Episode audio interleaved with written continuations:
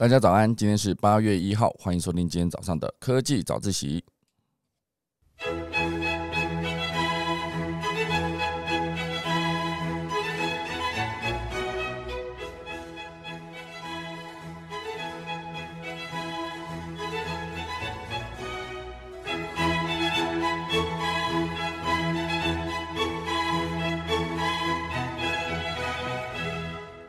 好的，太开心了！今天看到这个题目就知道，哎，老吴又不在家了哈。今天就是特别在跟大家分享这一本，哇塞，已经到了第八集了哈。要跟大家介绍就是《老吴翻书讯号》这本书。那《讯号》这本书呢，它就是一个影响全球经济大局的二十七个关键趋势。那二十七个呢，其实我现在看一看，大概已经讲了十几个，应该有二十个了吧？因为毕竟到了第八集了嘛。那简单的讲一下这本书好了哈，它其实是一个全视觉的图解，是由那个杰夫戴斯贾丁斯好著，然 后柯文敏译哈，它里面其实有非常多的就是根据世界趋势，然后从数字转换成图像，让很多的读者呢可以快速的了解它里面讲到的所有的重点。那我自己在买了这本书之后呢，我自己在里面也得到了非常多哦，所以我觉得常常想要把里面的资讯呢，透过我自己观察资料。也可以直接分享给所有的听众朋友们。那后来竟然就发现它变成一个，只要我不在家，我太忙或者我要之前是出国哈，一样哈，就继续用这本书来讲好听一点是分享，讲难讲难听点是混哈。所以希望大家还是可以享受今天的节目。钟声过后，开始今天的科技早自习喽。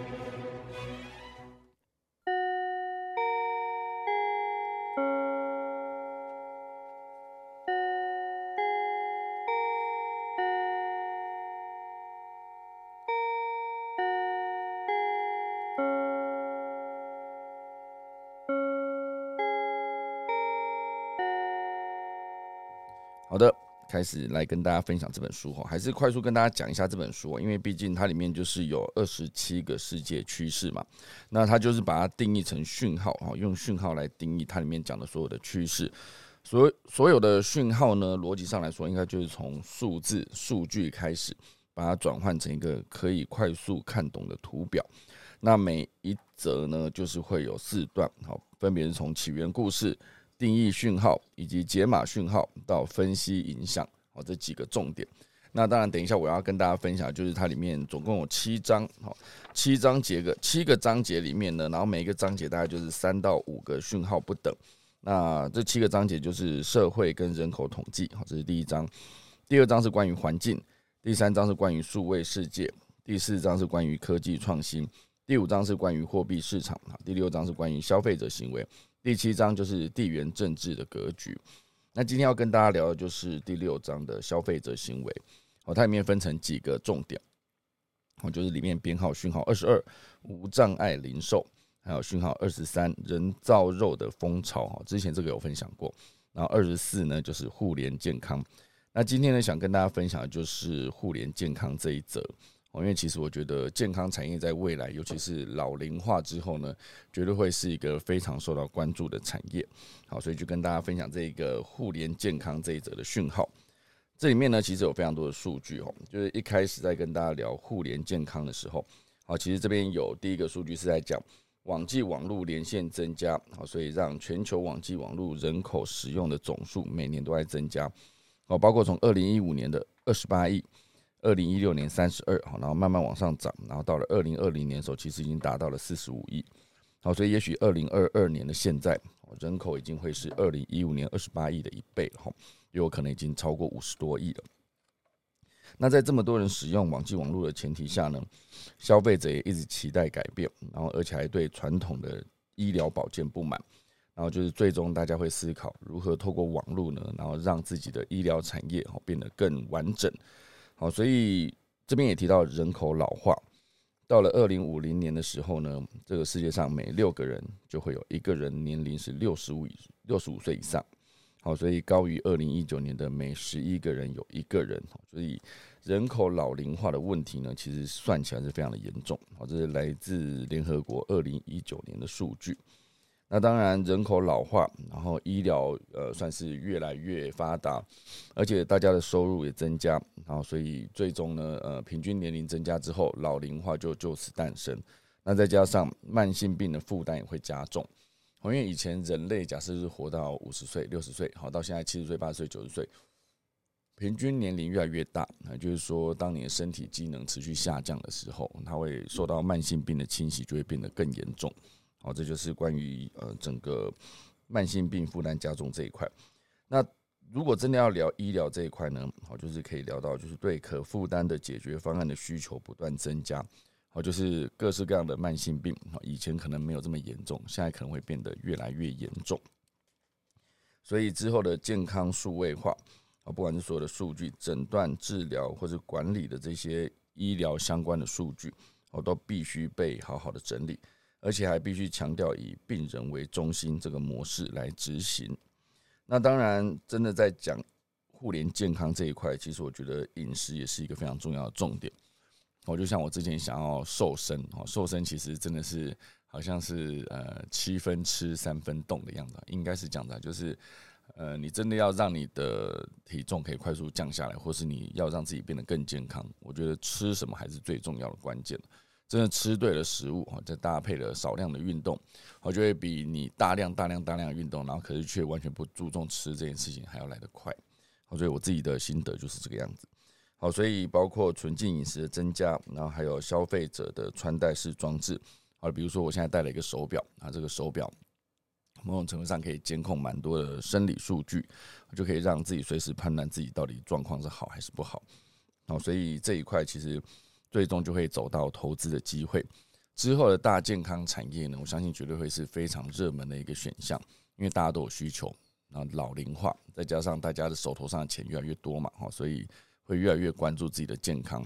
哦，不管是食物还是你必须在年纪到一个程度之后呢，要从事什么样的运动啊？那运动再上去呢，就是复健，好，所以就是所有的举动都可以让人类呢持续增加寿命。我这讲其实都是身体这一块，那如果是心理这一块，其实慢性病应该说所有的呃，比如说忧郁症啊、哦、躁郁症等等这样子的类型的疾病。哦，其实它还是会让，比如说身体完全健康的人呢，依然是饱受痛苦的一个生活。好，所以以后应该就是还是要尽可能的让每一个人呢都可以维持身心灵的健康。好，这才是最重要的一个方式。好，那我们正式来进入这个互联健康的第一段了，它的讯号。好，就是关于数位健康工具的采用率。好，这边有几个分类，好，包括即时视讯的远距医疗，然后还有穿戴式装置。健康呃，数位健康追踪啊，以及线上供应商的评价，然后最后还有线上的健康资讯，这几个数据呢都是越来越增加的。好，比如说即时视讯远距医疗，好，就是原本是只有百分之七，好，在二零一五年的时候百分之七使用率，好，那二零一九年的时候已经增加到百分之三十二。那线上健康资讯呢，二零一五年的时候其实已经高达百分之七十哦，那。二零一九年变成百分之七十六，好，反正它增加的没有很多，可是因为它，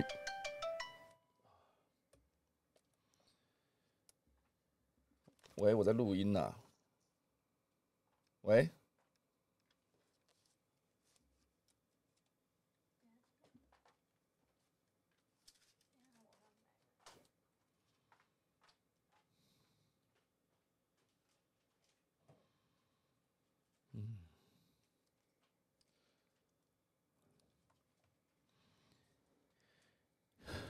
好，然后另外一个数据呢，是在过去十二个月呢，曾经向基层医疗医师就诊的消费者百分比，在二零一四年的时候呢是百分之八十三，那二零一六年的时候是百分之七十四，那二零一八年的时候降下降到百分之七十。好，所以算是一个看医生的人数逐年减少，但是出于一些原因呢，呃，一样无法配合医生的时间去做约诊，到医生。在他们需要时没看诊，那他们仍会继续使用紧急医疗服务。好，所以我觉得这几个重点呢，全部都是关于互互联健康的一个相关的背景。那当然，我觉得健康这个产业，哦，这边是有写各个年龄层的消费者呢，其实对现状都感觉到沮丧。好，这边就写到说，呃，这些人都愿意尝试非传统的服务，但是年轻一代特别不满意他们的。医疗保健品质，从而推动对加强数位能力的需求。哦，所以这是说对传统医疗保健方面不满意的比例。这边分成好几个世代，好，就是从呃最新最年轻的 Z 世代，然后到后来的千禧世代、X 世代，啊，战后战后婴儿潮世代，然后还有沉默世代，好，就一直往前推。我应该算是一个 X 世代，哈，就是在这个五个分类里面的第三个，哈，因为再往前就是我父母亲那一代，应该就是战后婴儿潮世代，好，就是享有了整个经济成长起飞的红利。然后再往前的沉默时代，就是差不多比他们再往前一代，好，所以以我的 X 世代应该算起来是到九几年，然后到两千年后就是千禧世代，然后两千年过后十年，然后就会进入 Z 世代，整个 Z 世代啊，甚至还有再更新的，到二零二零年左右，这这边其实已经算是阿尔法了，阿尔法世代，可能又从 A B C D 这种 S Y Z 移入到 Z，Z 之后又回到 A，从阿尔法开始，好，所以。每一个世代对于医疗保健方面不满意的比例都非常的不一样啊。比如说以治疗成效这一块来看，只有百分之五的沉默世代哈，最年长的那一代啊，觉得不满意。那呃，战后婴儿潮世代是百分之四，然后再往上，呃，X 世代是我们这一代嘛，好，百分之五。再往上的千禧世代是百分之十二，可是到了 Z 世代的时候是百分之三十二，好，非常高。这个其实，在非常多的点都有做出非常大的一个差距啊，包括就医地点和管道的便利性，好，就是对于 Z 世代来说也是百分之二十四不满意，照护的透明度百分之二十三不满意，然后还有营运效率，好，就比如说电子账单这一块呢，算是他们不满意的程度是百分之十八，好，这一块反而比较接近啊，其他的都遥遥领先，好，就是对医疗保健不满意这件事情来看。那当然，在讲到整个互联健康装置这一块来看，我就是这边有提到说，里面所有的有办法当做互联健康装置的，好，包括智慧手表，好，随身带，好，就是那个袋子带在身上，然后还有大尺寸的平板电脑、小尺寸的平板电脑、桌上型电脑、笔记型电脑、智慧型手机等等，好，这都是比较接近于主动、主动式的一个互联健康装置。那另外一种被动式呢，就比如说是虚拟实境的头戴式装置、电子阅读器、可吸式的游戏机，哈，这几种。好，所以这整个的四分割呢，就是要透过使用情况的主动跟被动，哈，当做纵轴。那横轴就是整个渗透率，哈，整体渗透率是低到高，哈。所以整个算起来呢，就是智慧型手机算是渗透率最高，同时间也是主动性最高的一个装置。那就相对于这个。渗透率最低，然后使用被最被动的虚拟实境头戴式装置，相较之下，哦，他们就整个是在那个四分割的最极端的两边啊。所以消费者呢，经常将穿戴式装置之类的新型数位装置融入到日常生活中。好，这一点我自己在买 Apple Watch 之后就非常有感了，因为毕竟我是从那时候才开始关注自己是不是。每天有健身三十分钟，哦，不管只是去外面骑脚踏车或是散步、走路都好，或者是每天消耗的卡路里哈，到底是到了几卡？啊，这个其实穿戴式装置真的戴在身上的时候，你会为了那个数据哦，好好的努力。某种程度上，它其实也是为了你的健康。好，所以这个呃，关于这个讯号，那第二段就是解码这个讯号，就是什么叫做互联健康。好，就是这边有两个对比哦，就是传统医疗保健对比互联健康的一个是连上网，一个算是传统医疗保健面会做的事情。好，传统医疗保健面包括排班任务、危机检验、环境监测、资产追踪、药物管理及压力紧急事件等等。那整个互联健康就是会诊各种来源的患者数据，以做出更有利的决策。好，比如说在危机检验，我们这个数据可以直接连到互联健康，那这个资讯就可以让其他的，比如说排班任务、环境监测，然后以及资产追踪、药物管理、压力紧急事件、远距远距护理等等，全部都可以变成一个把资料共享、提供更正确的解决方案的一个根据。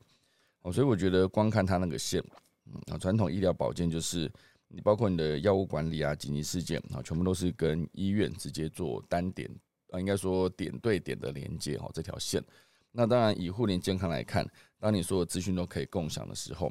那呃 A 病人的病例啊，他的后置处后续处置方式这个经验呢，也有机会变成 B 病人在就医时的参考。好，所以它可以连上的线就变得非常的多啊。整体来说呢，它就构成了一个面，而不再是一个点对点中间线的一个连接。好，所以某种程度上，这就是一个更有效率的方式。当然，最好的效果就是它可以节省潜在的成本。好，所以这是算拜数位创新有助于改善健康之赐。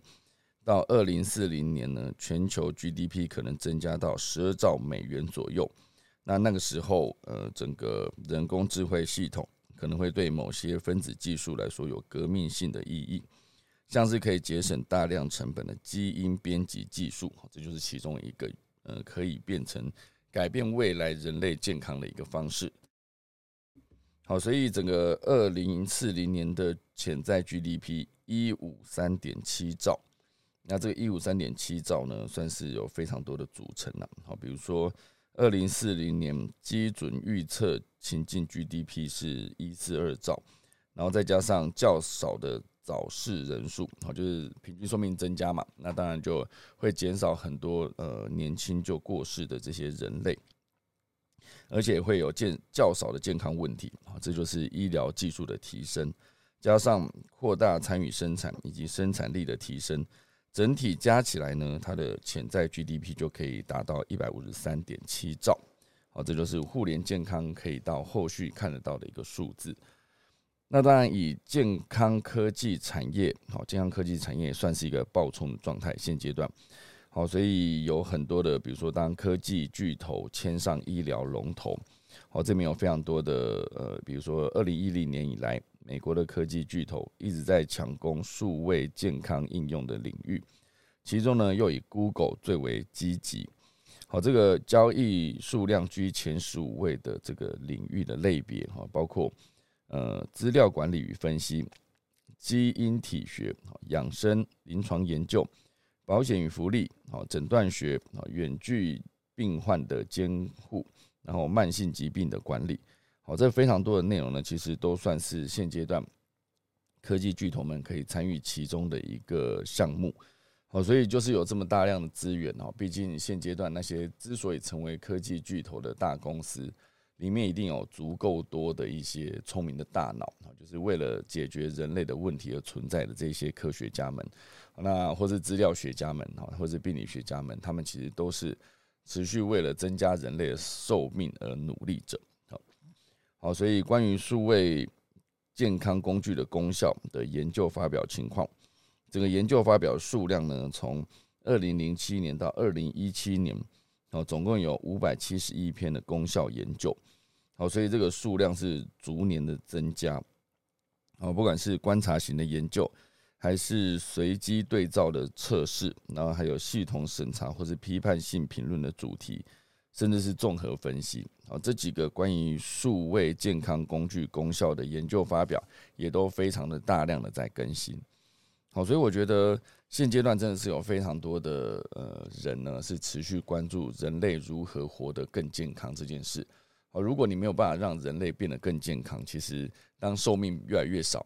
哎，其实我一直在思考这件事哦，就是你的医疗做到越来越高规格，哈，人类寿命越来越长。就是这个地球的人类会越来越多，当然先不计算死亡率这件事，哦，因为应该说先不计算出生率这件事，因为现阶段很多，比如说已开发的国家早就已经出生率不及死亡率，就是一个生不如死的状态，可以算是一个人口负成长的情况。好，可是大量的比如说开发中或是未未开发的国家呢，他们其实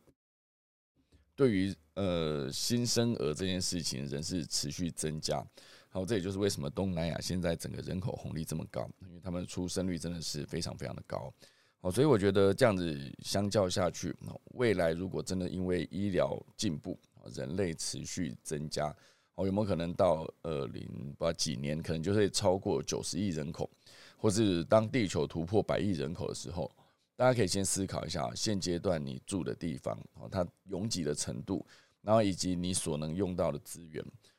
资源也不要说什么其他的汽油、石油都不用，就先思考水就好。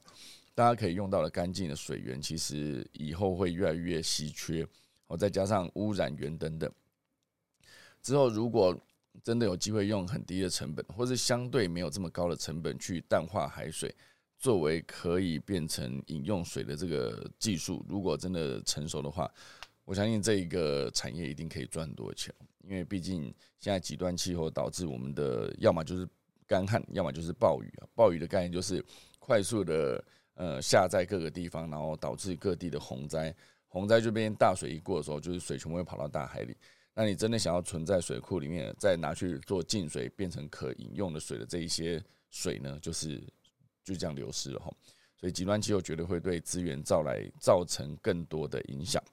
好，所以再回到这个讯号，就是关于呃这个健康产业的影响。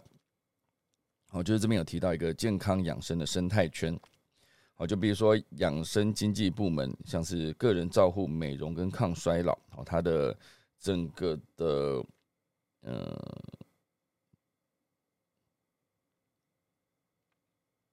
好像是这个个人照护跟美容抗衰老，哈，它就是有一亿元，哦的这个产值，然后还有其他的健康饮食跟营养瘦身等等，这是有七千零二十亿的产值，然后养生旅游，啊，六千三百九十亿。健身跟身心调整，好，这是五千九百五十亿，然后还有预防性和个人化医疗跟公共卫生，传统与辅助性的医学，然后还有养生房地产，我觉得养生房地产接接下来绝对也是一个，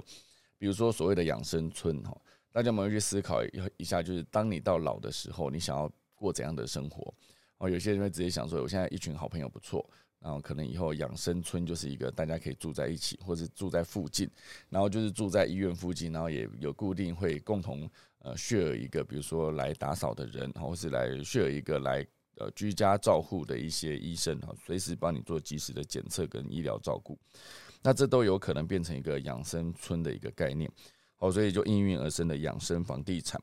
或者再往后的水疗经济，好温泉与矿泉，然后职场健康管理与促进等等。这全部都变成可以打造成一个健康养生的生态圈。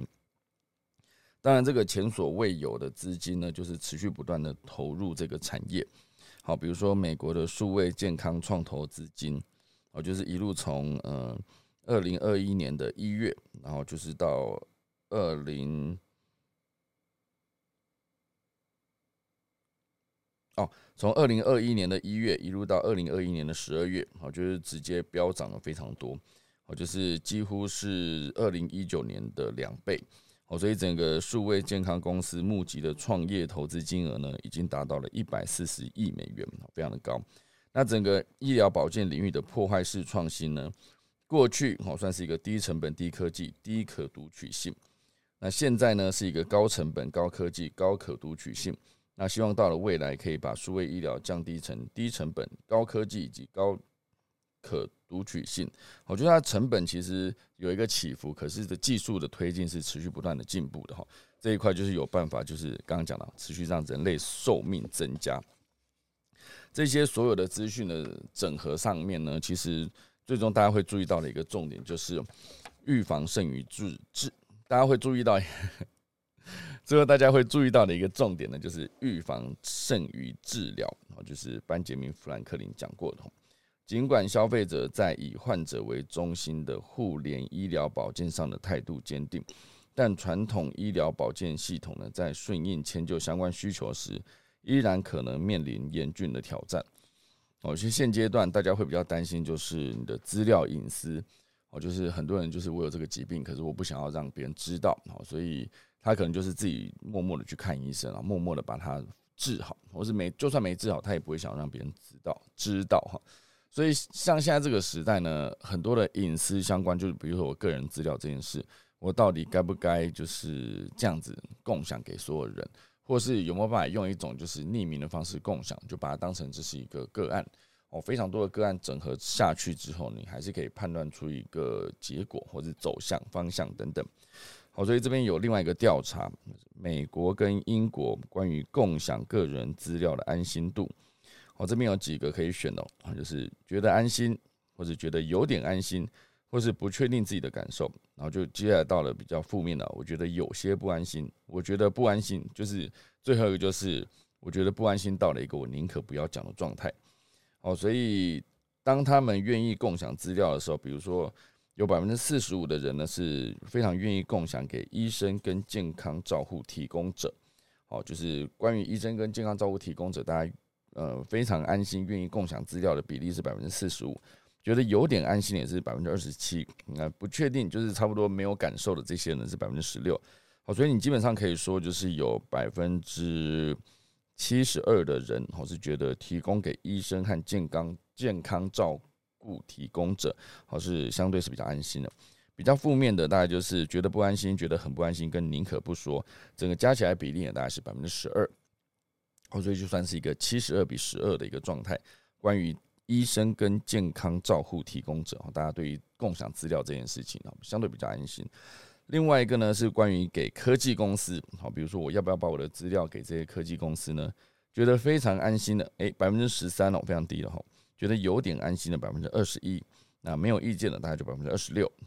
那现在讲到比较不安心的，就是比如说有些不安心的百分之十八，我觉得很不安心的百分之二十一，那还有百分之一的人是宁可不要讲。好，所以整个正面负面比起来，就是正面就是大概十三加二十一等于百分之三十三，那负面呢就是这个十八加二十一哦，再加上最后一个不安心，就是差不多百分之四十哦，所以算是三十三比百分之四十，这是对于科技公司来看。那最后一个呢是。对于人工智慧研究公司，和它数据又有一点点不一样哈，就是安心百分之十三哈，有些安心百分之二十四哈，加起来大概就是三十七好百分之三十七，那百分之三十二的人觉得还好哦，觉得不确定感受就是一个大概是没意见的状态，那觉得不安心哦，有些不安心是百分之十五啊，觉得很不安心是百分之十五一样，宁可不说的人也是百分之一。好，所以这加起来就是一个百分之三十七比上百分之三十一，好，还是以呃安心的人居多。好，所以现阶段呢，大家是普遍对于整个医生跟健康照护提供者，相对是感到比较安心的，这个状况是没有问题的。好，当然对于呃科技公司跟人工智慧研究公司来看，大家对于人工智慧研究公司还是相对比较相信一点，好，就是相相对比较安心一些。好，就是你。对比这个 Google 来看的话，好，所以我觉得现阶段呢，这一些数据的比较，主要就是要让大家知道，就是关于未来你的健康。我觉得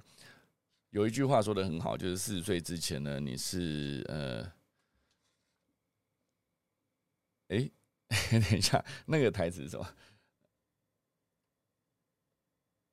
哦，我想到了，好好重讲哈。有有一个有一句话，我觉得写的蛮好。他其实是我在那个呃吉林路跟长春路交叉口那一间好记蛋仔面，他的厕所里面写了一句话，我觉得很有趣哦。他写的就是四十岁之前呢糟蹋身体，四十岁之后呢就是给身体糟蹋。所以四十岁之前呢你是花钱去伤害身体啊，四十岁之后你是为了身体你要花更多的钱补回来。好，所以这就是为什么现在很多人很年轻就开始养生哦，就是开始喝枸杞茶，有没有？然后开始注重自己的运动啊健康，大家去观察一个趋势哈，就是早些年的布洛克呢，他都是晒一些旅游哦，最早是旅游布洛克嘛，后来有一段时间就是美食布洛克，还是其实他们出现的时间差不多，就是旅游都伴随着美食美景嘛。那这一些会晒的东西，通常都是诶我在哪里玩，或者我吃了什么好料。可是渐渐的，大家发现现阶段大家会晒的东西，已经变成一个。要么我就去练瑜伽，要么我就去跑健身房，要么我就去打高尔夫球等等。好，这或者是不只是不只是高尔夫球啦，各式各样的球类。好，持续在打篮球的也是有。我就到了我这个年纪，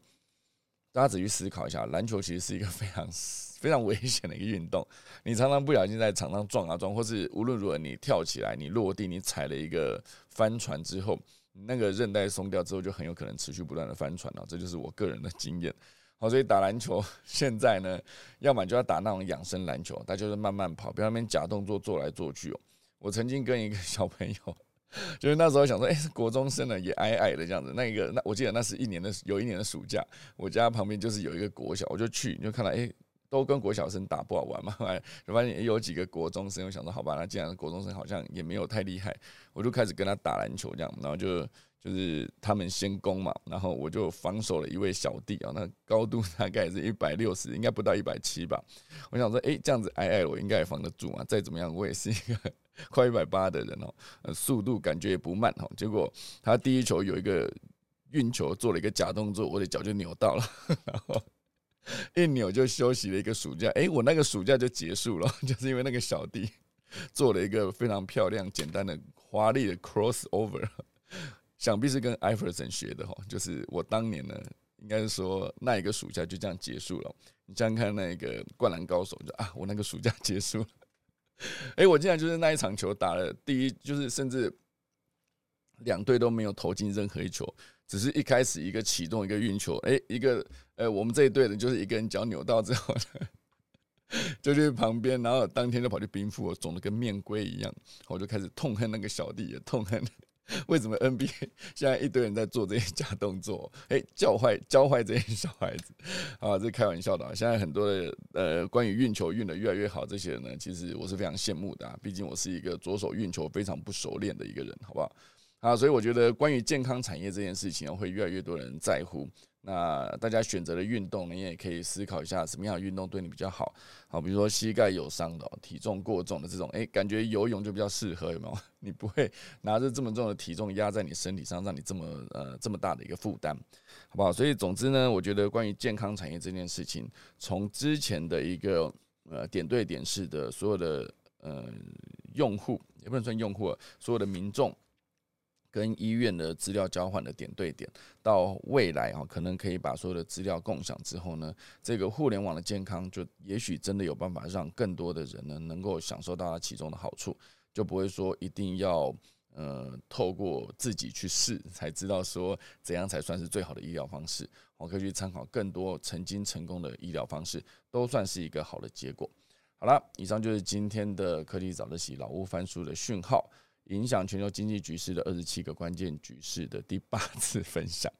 好不好？就是今天跟大家聊到就是这个互联健康，然后希望大家会喜欢。好啦，等一下还是可以来快速跟大家分享一下农民历哦，毕竟现在已经是二零二二年的一个八月一号，正式进入到八月喽。那八月现阶段呢，它应该还是一个大暑的一个节气，然后还有我觉得很多的资讯就是，比如说现在是鬼月，好鬼门开的状态。那大家还是好好注意一下自己的安全。好，今天是那个八月一号，然后整个好八月一号，八月一号节气依然是大暑，然后农历是七月初四，好，然后一祭祀跟解除，哦，今天祭非常多，祭破土、开池、祈福、迁徙、开市、纳畜、牧羊、出行、求财、修仓、开仓、出货、安基、经络、造车。修造、掘渠、穿井、入宅、安乡、盖屋、上梁、动土、起基哦，都非常不适合。以上就是今天的农民利啦，就打下课钟，谢谢大家喽。